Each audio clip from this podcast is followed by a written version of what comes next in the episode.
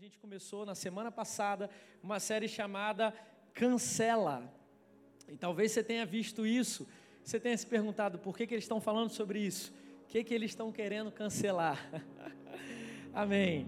Vamos fazer uma recapitulação bem, bem rápida aqui do que, que a pastora Manu falou na semana passada. E a gente já vai entrando na mensagem dessa noite. Na semana passada a pastora falou sobre a mulher adúltera. E ela foi encontrada, né? Ela foi achada no momento em que ela estava pecando, no momento em que ela estava adulterando. E a palavra conta que aqueles homens, ao ver a mulher pecando, eles pegam a mulher e levam até Jesus, porque o coração deles era indagar Jesus para saber como que Jesus ia se portar. E quando Jesus, onipotente, onisciente, onipresente, né? Deus, ele é onipotente, onisciente, onipresente. E Jesus, o Filho de Deus, ele é onisciente, ele sabe de todas as coisas. Ele sonda todas as coisas e os corações. Quando aqueles homens chegam ali e trazem essa mulher, Jesus já sabia do que se tratava. De fato, aquela mulher deveria ser apedrejada, porque a lei que foi entregue a Moisés era que quem fosse pego em adultério fosse apedrejado. Então, aquela mulher, ela deveria ser apedrejada porque ela tinha errado. Mas quando eles trazem essa mulher para Jesus, Jesus entende o que o problema era muito maior do que apenas o pecado da mulher. Jesus entende que não era apenas a mulher que tinha errado, mas que a sociedade estava errando. Errando em quê, pastor? Errando na forma como estava enxergando a vida, errando na forma como estava enxergando o próximo. Na verdade, aqueles homens tinham um coração ruim, eles queriam apenas cancelar aquela mulher, eles queriam apenas que aquela mulher fosse apedrejada e eles não se importavam com o que ia acontecer após o apedrejamento. Simplesmente a mulher ia morrer, ia perder a sua vida e não ia ter mais a sua história escrita. Só que Jesus, ele não veio para nos cancelar. Ele veio para nos restaurar. Você acredita nisso? Glória a Deus. E o mais lindo de tudo é que Jesus não veio para pacificar o pecado, como a pastora Manu falou. Não se trata de Jesus pacificar o pecado que aquela mulher cometeu, mas se trata de, no final de tudo, quando Jesus olha para a mulher, ele fala: Cadê os teus acusadores? Eles não estão mais aqui. Ela fala: Não, só sobrou você, mestre. E aí ele fala: Eu também não te condeno, mas vá e não peques mais. Então Jesus, ele não quer cancelar as pessoas, ele quer cancelar o pecado. O que Jesus cancelou naquele momento não foi aquela mulher, ele não quis, de fato, que aquela mulher ela perdesse a sua vida. Ele quis dar uma nova oportunidade para a mulher. Então ele cancela sim o pecado dela. Ele fala: "Eu também não te condeno, mas vá e não peques mais". Ou seja, o que você estava fazendo, o que você costumava fazer, é isso que tem que ser cancelado, não a sua vida, não a oportunidade de você viver e ser transformado, entende? Glória a Deus por isso. E entrando nessa mensagem já de hoje, se você ainda não sabe o que é a cultura do cancelamento e por que, a gente está falando sobre a cultura do cancelamento, eu quero ler para você entender o porquê que nós chegamos aqui. O movimento hoje conhecido como cultura do cancelamento começou há alguns anos atrás como uma forma de chamar atenção por causas como justiça social e preservação ambiental. Quando começou esse movimento de cancelamento cultural, começou nessas duas vertentes. Eram pessoas que estavam interessadas em fazer justiça social e preservação ambiental. Então, os grupos militantes dessas questões de, de justiça social e de preservação ambiental começaram a se juntar para poder cancelar empresas ou atitudes erradas ou coisas que precisam ser expostas, precisam ser denunciadas. Funciona assim: um usuário de mídias sociais, alguém que tem um celular, que usa uma mídia social, presencia um ato que considera errado, registra em vídeo ou foto e posta com o objetivo de denunciar. O cancelamento, olha o que, que os especialistas falam: o cancelamento é um ataque à reputação que ameaça o emprego e os meios de subsistência atuais e futuros do cancelado da pessoa que está sendo cancelada. Ela hoje abate personalidades conhecidas, mas também pessoas anônimas. Hum. Eu acredito que isso tenha incomodado você da mesma forma que incomoda a mim. Eu acredito que quando você vê o que está se tornando a sociedade, ou como que as pessoas têm alimentado o relacionamento umas com as outras. Eu acredito que isso também tem incomodado você. Se você aceitou Jesus como seu Senhor e Salvador em algum momento da sua vida, se você já provou desse amor verdadeiro, se você já foi perdoado algum dia, se você já foi alcançado algum dia, se você estava em trevas e viu a luz chegando até você, com certeza, quando você ouve o conceito e a forma como as pessoas estão tratando umas às outras, certamente isso te incomoda, não é, igreja? Isso tem me incomodado já há um tempo. Eu não posto nada no Twitter, mas eu uso o Twitter para ver as notícias, é o meu jornal. Então eu gosto de ver notícia de política, de, de futebol, de basquete, do mundo militar. Minha família toda é militar. Então eu olhei muitas coisas, eu estou sempre por dentro da geopolítica, todas as coisas. Mas tem muita militância no Twitter, muita, é chato demais. Tem muita militância no Instagram, no Facebook. O pessoal fica procurando erro de pessoas para poder denunciar as pessoas, envergonhar as pessoas, e as pessoas hoje elas não, não pensam nem na consequência do depois. É uma geração inconsequente. Uma geração que não se preocupa em expor a pessoa, denunciar a pessoa e saber o que vai acontecer no amanhã com aquela pessoa. Agora, a pergunta que nós devemos fazer é: o que que faria Jesus em nosso lugar? A resposta já foi respondida. A pergunta foi feita e a resposta foi respondida na semana passada. Quando aqueles homens trazem a mulher adúltera, Jesus não quer apedrejar aquela mulher. Jesus não quer descartar aquela mulher. Jesus quer transformar aquela mulher.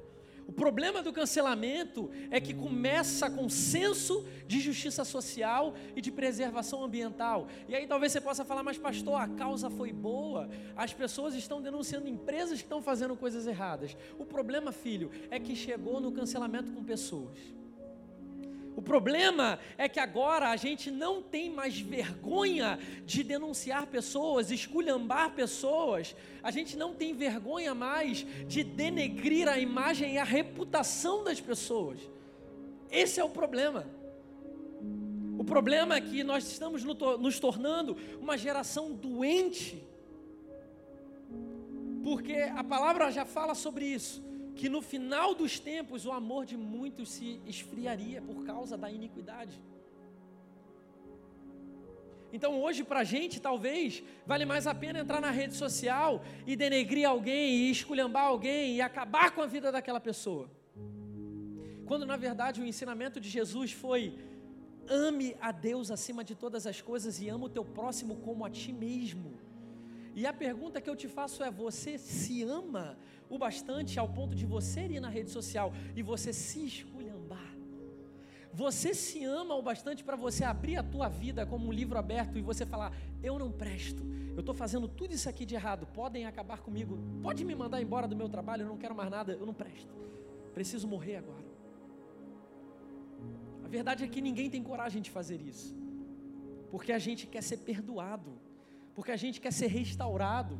A gente quer que alguém estenda a mão e fala: "Ei, você está indo para o caminho errado, vem para cá, meu filho. Esse é o caminho certo." Mas quando se trata do outro, ah, não. O outro não presta. O outro está todo errado. Para esse não tem mais solução. Para esse não tem mais jeito. Foi como a pastora Manu falou. E hoje eu quero entrar com você na história de um homem que foi cancelado. Cancelado por nada. Ele não tinha culpa. Mas a sociedade é especialista em rejeitar pessoas. A sociedade é especialista em definir padrões.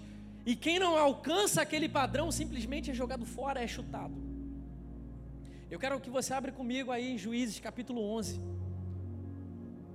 Juízes capítulo 11 conta a história de um homem chamado Jefté. Quem aqui já ouviu falar sobre Jefté? Amém. Um terço da igreja no máximo. Você precisa ler a Bíblia, querido.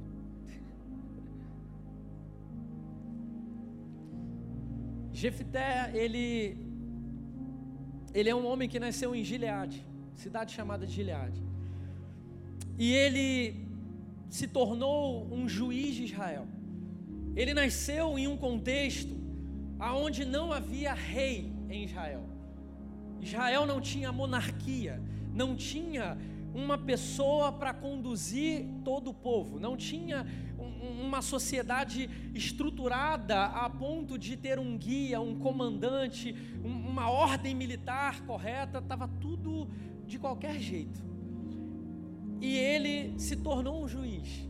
Mas antes disso, ele teve um contexto bem complicado. E agora a gente vai começar a ler para entender um pouco da história de Jefté. Versículo 1 diz assim: Jefté o gileadita era um guerreiro valente. A sua mãe era uma prostituta. Seu pai foi Gileade. E a mulher de Gileade também lhe deu filhos, que quando já estavam grandes, expulsaram Jefté, dizendo: Você não vai receber nenhuma herança de nossa família, pois é filho de outra mulher. Então Jefté fugiu dos seus irmãos e se estabeleceu em Tobi. Ali, um bando de vadios uniu-se a ele e o seguia. E algum tempo depois, quando os amonitas entraram em guerra contra Israel, os líderes de Gileade foram buscar Jefité em Tobi. Venha, disseram, seja nosso comandante, para que possamos combater os amonitas. E disse-lhes Jefité: Vocês não me odiavam e não me expulsaram na casa de meu pai? Por que me procuram agora quando estão em dificuldades? Apesar disso, agora estamos apelando para você, responderam os líderes de Gileade. Venha combater conosco os amonitas, e você será o chefe de todos os que vivem em Gileade. E Jefité respondeu: Se vocês me levarem de volta para combater os amonitas, e o Senhor os entregar a mim, serei chefe de vocês? E os líderes de Gileade responderam: O Senhor é a nossa testemunha, faremos conforme você diz. Assim, Jefité foi com os líderes de Gileade, e o povo o fez chefe e comandante sobre todos. E ele repetiu perante o Senhor, em Mispá, todas as palavras que tinha dito. Vamos voltar aqui para o início dessa passagem. A gente leu aqui um pouco da história de Jefté. Quem era Jefté? Um gileadita, nascido em Gileade, filho de um homem também chamado Gileade. Só que a palavra fala que ele era um valente guerreiro. Já começa ali no capítulo 11 descrevendo uma característica boa de Jefté. Ele é um guerreiro valoroso, alguém que tem valor, alguém que tem uma qualidade, alguém que tem uma capacidade de liderança. Porém, vem uma vírgula. E na vírgula fala que Jefité é filho de uma prostituta. Jefité está inserido em um contexto familiar totalmente desorganizado. Seu pai, Gileade, se deitou com uma mulher que não era sua esposa e teve um filho. Sua esposa deu outros filhos para Gileade. E quando os filhos crescem, e Jefité cresce também no meio desse ambiente conturbado, no meio dessa família desestruturada, Jefité está vivendo a sua vida, tem o seu valor, mas os seus irmãos viram para ele e falam assim: Ei, queridão, deixa eu te falar um negócio. Você não tem mais espaço aqui. Como assim? Não tem mais espaço aqui? Você é filho de uma prostituta, meu filho. Você é um filho bastardo do nosso pai. Você não merece estar aqui. Esse lugar não te pertence mais. Pega as tuas coisas e vai embora daqui. A gente não quer mais você aqui. Não queremos caminhar com um filho bastardo. Não queremos caminhar com alguém que é filho de uma meretriz, alguém sem propósito. Você nasceu do fruto do pecado, não tem valor para você. E aí Jefité, ele é surpreendido com essa situação. Ele já está inserido num contexto desestruturado mas ele não esperava por isso. Ele não esperava que os seus irmãos seriam juntos em um complô para simplesmente descartá-lo e mandá-lo embora. E agora ele está sem irmão, ele está sem pai, ele está sem mãe, e o pai dele, ao menos, luta para a permanência dele. Porque a palavra não conta que o pai dele, Gileade, fala: Não, não, vocês estão loucos. Não vão mandar meu filho estar tá aqui, não. Ele é meu filho também, eu não quero que ele vá embora. Não, não. Ninguém luta por ele. Então o Jefité, ele simplesmente é cancelado.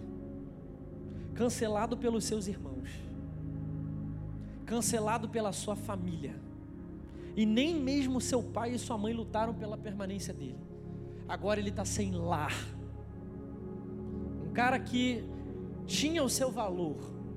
Um cara que era um valente guerreiro mas simplesmente agora ele vê toda a sua identidade sendo perdida, porque a identidade que foi exposta pela sociedade é: você é filho de uma meretriz. O que foi exposto na vida dele não é que ele era um valente guerreiro. O que as pessoas estavam olhando para ele e tentando analisar não eram os valores, o caráter de Jefté, não era o que as pessoas estavam olhando para ele é: cara, você é fruto de um pecado, você não tem nada para você. Ou seja, uma pessoa bastarda está fadada ao fracasso para aquela sociedade, para aquele contexto, você está entendendo? E agora Jefté está sem lar. Jefté não tem mais uma família para o abrigar, ele não tem mais a sua terra, porque ele foi mandado embora. E quando ele chega em Tobi, para se estabelecer ali uma nova cidade, ele vai recomeçar a sua vida, ele precisa recomeçar a sua vida. Quando ele chega lá, acho que no versículo 3 fala que um bando de vadios se junta com ele. Sabe, igreja? A gente precisa se atentar a esse detalhe. Porque toda vez que a gente cancela alguém, toda vez que a gente rejeita alguém, Toda vez que a gente exclui alguém, porque talvez não foi santo o bastante para caminhar com a gente, a gente está simplesmente lançando o cara à própria sorte. E sabe o que, que acontece? O inimigo faz isso aqui. O inimigo traz pessoas que não têm caráter, que não têm propósito para se juntar com essas pessoas que foram rejeitadas. Nós precisamos entender que nunca foi a vontade do Pai rejeição. E essa série cancela.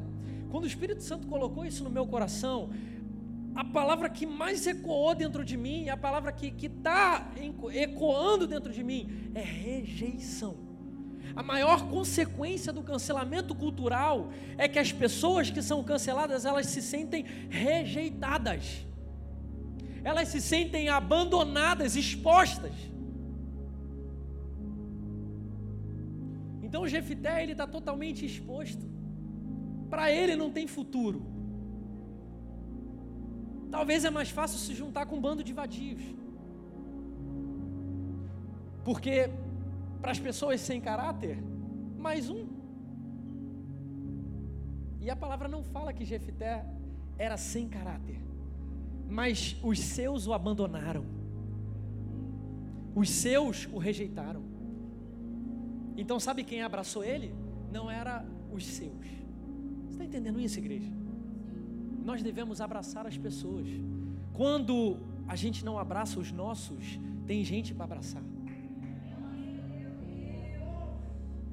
Quando a gente não dá o consolo, o abraço que o Espírito Santo pode dar, o diabo levanta pessoas vadias, perdão a expressão, mas é o que fala a palavra para poder abraçar essa pessoa e para falar: ah, tudo bem, aquele grupo não importa com você, mas faz parte aqui da gente porque aqui você se enquadra melhor.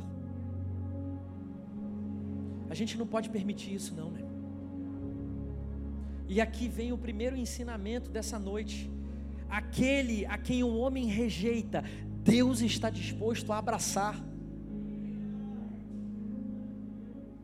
Isso que a gente aprende com Deus, meu irmão aquele que a sociedade está disposta a rejeitar, a mandar embora, a descartar, a falar, tu não presta.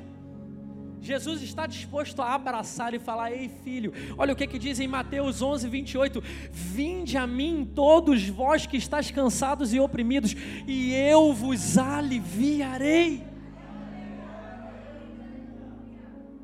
Jesus está falando: Vem, vem, vem, vem. Jesus não está falando: Vai. Jesus está falando: vem. A sociedade fala: vai! Está cancelado. Mas Jesus fala: vem. Vinde a mim todos vós que estão cansados e oprimidos. Sabe, queridos, Jefité, ele passou por tudo de ruim que uma pessoa podia passar. O cara nasceu de uma pessoa que não tinha valor. Nem sabemos se ele conheceu a sua própria mãe. Depois ele é jogado embora. Mas a verdade é que a oportunidade apareceu para ele. A graça apareceu para ele. E eu tenho certeza que a graça e o amor de Deus está também se revelando para você. Porque eu tenho certeza que muitos aqui também se identificam com Jefté. Vivem um contexto bagunçado de vida. Vivem em um contexto onde as pessoas talvez não façam questão de caminhar com você, talvez não façam questão de ser teu amigo íntimo, talvez não façam questão de investir em você. Mas aquele que a sociedade descarta, Deus está disposto a abraçar. Descansa nessa verdade, meu irmão. Glória a Deus por isso. Glória a Deus, porque Deus é especialista em olhar para pessoas abandonadas, rejeitadas, e Ele fala: Eu posso fazer alguma coisa aqui. O que o homem está tentando destruir, o que o homem está tentando matar, eu estou disposto a trabalhar aqui e fazer nova todas as coisas.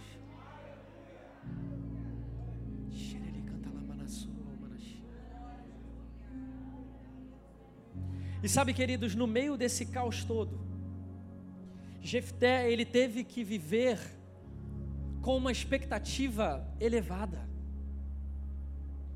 Porque ninguém ia sonhar por ele ninguém ia acreditar por ele, ninguém ia fazer por ele. Então, a palavra fala que por 18 anos os amonitas assolaram Gileade. Por 18 anos o povo de Amon se levantou contra Israel e começou a assolá-los porque novamente eles fizeram o que o Senhor reprova. Eles trouxeram todas as sortes de deuses para o seu povo. Eles começaram a adorar deuses pagões.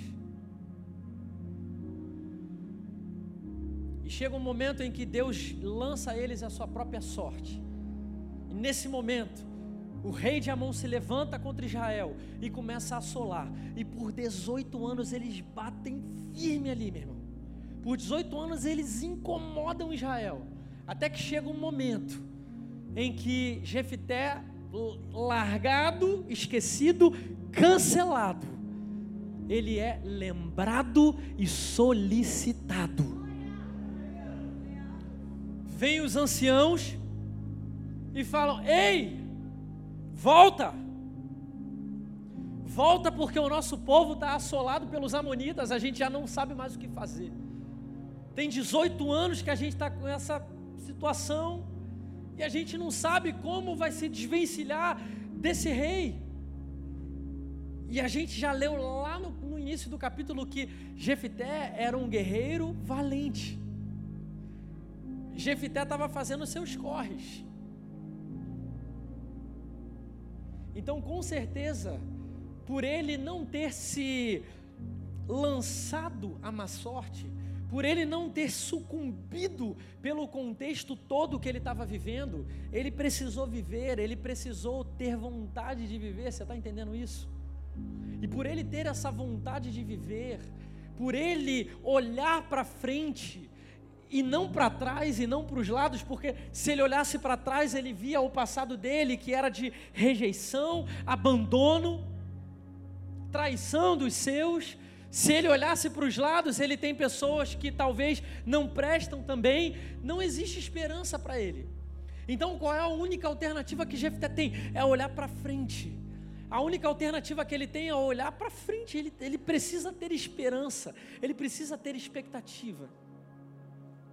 Porque no passado e no presente não tem algo bom para ele.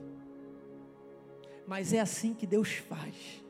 É no meio do teu caos, é no meio da situação aonde você não vê nada bom nem para trás e nem para o lado, você não está vendo nada produtivo, você não está vendo uma válvula de escape.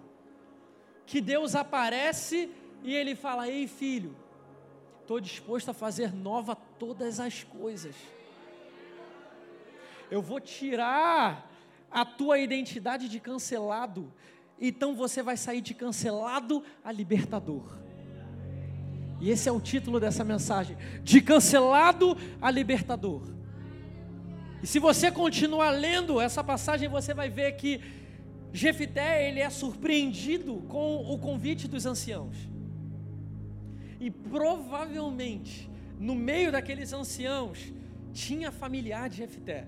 Porque quando ele responde, ele fala assim: Ué, vocês me abandonaram? Vocês me lançaram a própria sorte e agora vocês querem a minha ajuda? Provavelmente tem alguém da família. Porque ele está falando de alguém que já tinha abandonado ele. Está entendendo? Só que com certeza, Jefité, ele perdoa. Com certeza, Jefité, ele quando é surpreendido com essa, esse convite inusitado, ele olha para o seu passado, ele olha para o que fizeram com ele, e ele se arrepende, e ele perdoa, porque se ele não perdoasse, meu irmão, com certeza ele não teria aceito o convite. Se ele não perdoasse, ele teria falado: Quer saber? Vocês que fiquem a sua própria sorte. Quer saber? Vocês que deem o seu jeito. Porque vocês me expulsaram lá atrás, então agora vocês se viram. Agora vocês corram atrás do seu prejuízo. Mas Jefité, ele não fica de mimimi, igreja. Jefité, ele não fica preso ao passado, preso à sua rejeição. Sabe o que, é que ele fala? Se eu for com vocês, e se Deus me entregar todo esse povo amonita em nossas mãos, vocês me fazem governador de vocês? Sabe o que, que isso ensina para nós? Que quando a gente é rejeitado, quando a gente é cancelado, e aí eu falo agora para nós que somos vítimas muitas vezes do cancelamento, nós precisamos ser visionários. Jefité ele foi visionário, ele não foi rancoroso. Jefité não ficou preso na sua ofensa. Jefité não ficou preso ali na rejeição. Tem muitas pessoas que ficam presos em suas rejeições. Tem muitas pessoas que ficam presos nos seus fantasmas. Parece que gosta do fantasma. Não, vou prender esse fantasma aqui no meu quarto, porque aí toda hora eu posso vir e ver o fantasma. Sabe o que, é que Jefté fez, queridos? Ele simplesmente se desfez dos seus fantasmas. Aquele Jefté valoroso foi maior do que o Jefité rejeitado. O Jefité valoroso, o guerreiro valente, foi maior do que o Jefité rejeitado. Ele precisou se colocar nessa posição. Ele precisou se colocar nessa posição de não se entregar à má sorte. E é por isso que ele foi lembrado e solicitado você também será lembrado e solicitado por Deus. O que eu preciso fazer, pastor? Meu irmão, permaneça. Permaneça olhando para frente. Permaneça olhando para o alvo. Continua, segue, segue em frente. Diante das acusações, diante das exposições, diante do abandono, segue em frente. Muitas vezes seguir em frente significa perdoar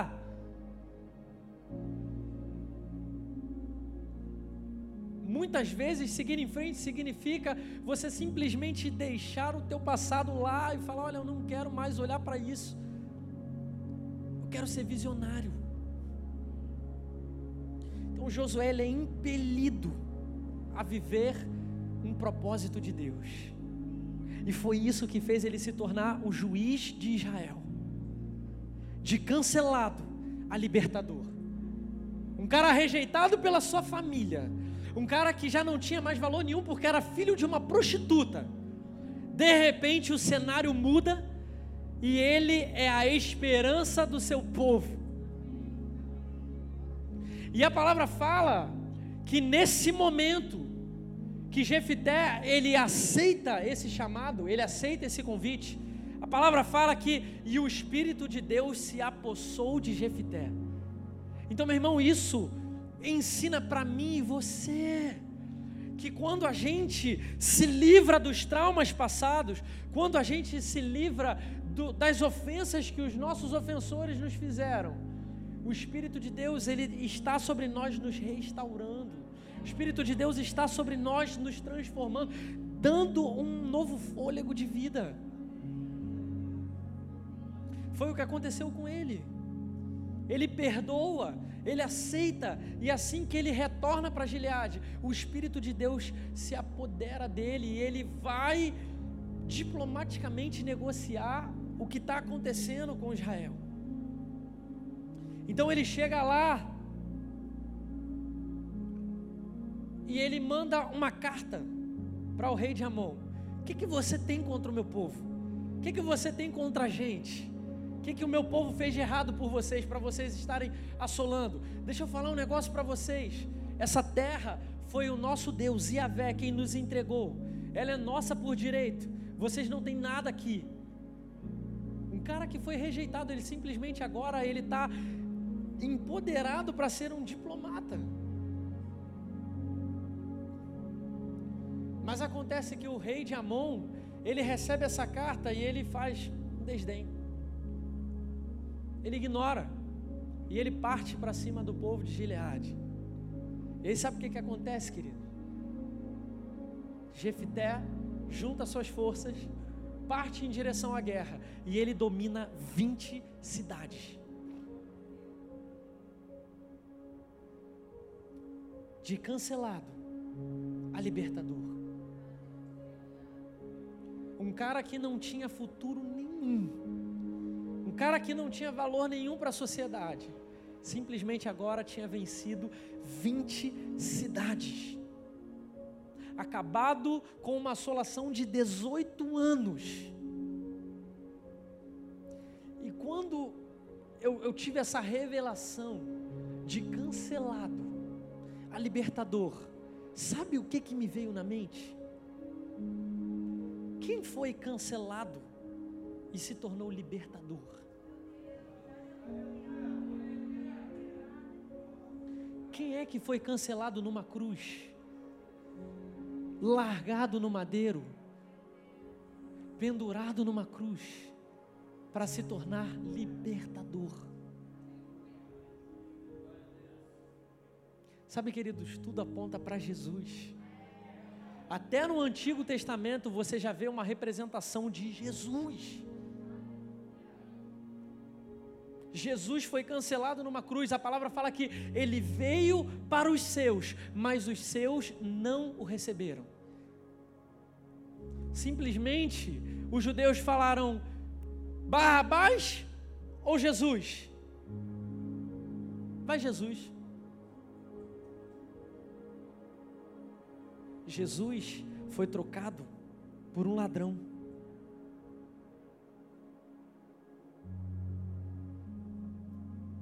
De cancelado a libertador. A vontade do Pai é restauração, meu irmão. A vontade do Pai não é que você fique na rejeição, que você fique na amargura, que você entre na depressão, perca a vontade de viver não foi por isso que ele morreu numa cruz. Não foi por isso que ele desejou ser cancelado. Ele se fez cancelado para que você tivesse os seus pecados cancelados.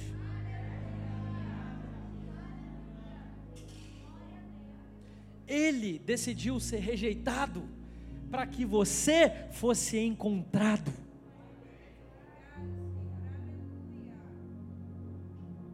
Para que você fosse lembrado. Para que tivesse uma nova oportunidade para você, para mim, para você. Sabe, queridos, a, a pastora Manu falou algo muito poderoso na semana passada. Ela falou: só entende de perdoar aquele que já entendeu que foi um dia perdoado. Quando você entende que Jesus encontrou em você nada de valioso,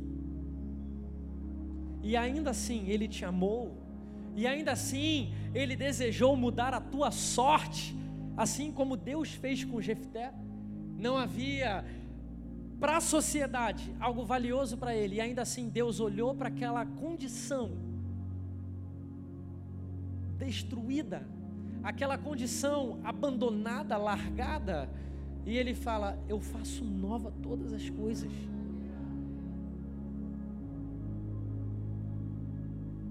Então, quando a gente medita nessa sentença de que só entende o que é perdoar, aquele que já entendeu que foi perdoado. Meu irmão, quando você entende essa verdade, você não vai caminhar em cancelar ninguém.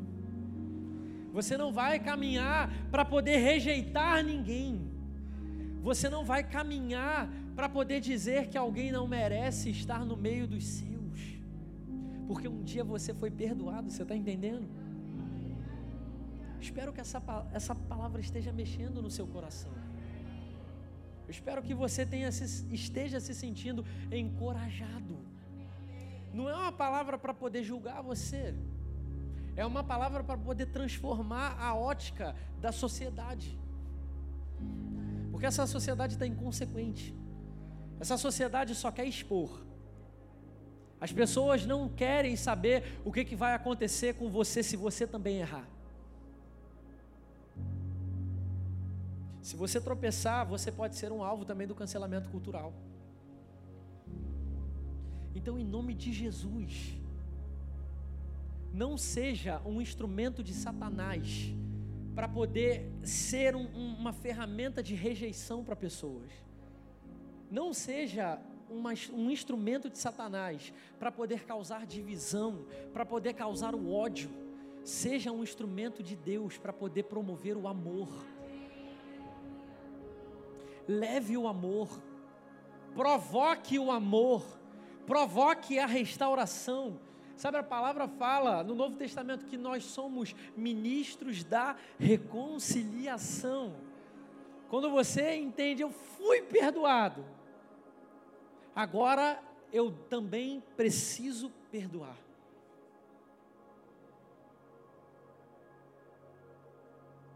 Deus está falando aqui nessa noite. Deus está falando para você nessa noite. Se você quer ser lembrado, se você quer ser solicitado, larga o teu passado.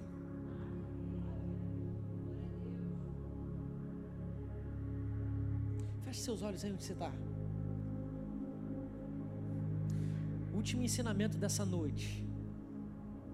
Não permita que as circunstâncias sejam determinantes para o seu futuro. Não permita que as circunstâncias sejam determinantes para o teu futuro. Se Jefité tivesse permitido que as circunstâncias da vida dele fossem determinantes, ele nunca se tornaria um juiz de Israel. Ele nunca seria usado por Deus para ser o libertador do seu povo. Querido, sabe o que Deus está falando para você nessa noite? Eu quero levantar você, eu quero que você seja uma voz de libertação para pessoas que estão em cativeiro. Eu quero usar a tua voz para que cadeias e correntes sejam caídas, quebradas. Mas isso só vai acontecer se você largar as circunstâncias da tua vida. A vida não pode te derrotar. Se você chamar Deus para ser teu condutor, a vida não pode te destruir. Se você permitir que Deus venha e faça a obra dele, que o Espírito Santo faça a obra dele.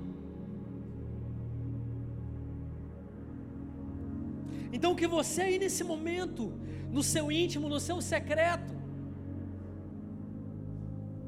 você abra o teu coração para que o Espírito Santo faça o ajuste necessário. E você sabe qual é o ajuste que você precisa fazer. Se é liberar perdão, libera perdão hoje em nome de Jesus. Se é abandonar os fantasmas que estão te assolando dizendo que você não pode, que você é pequeno demais,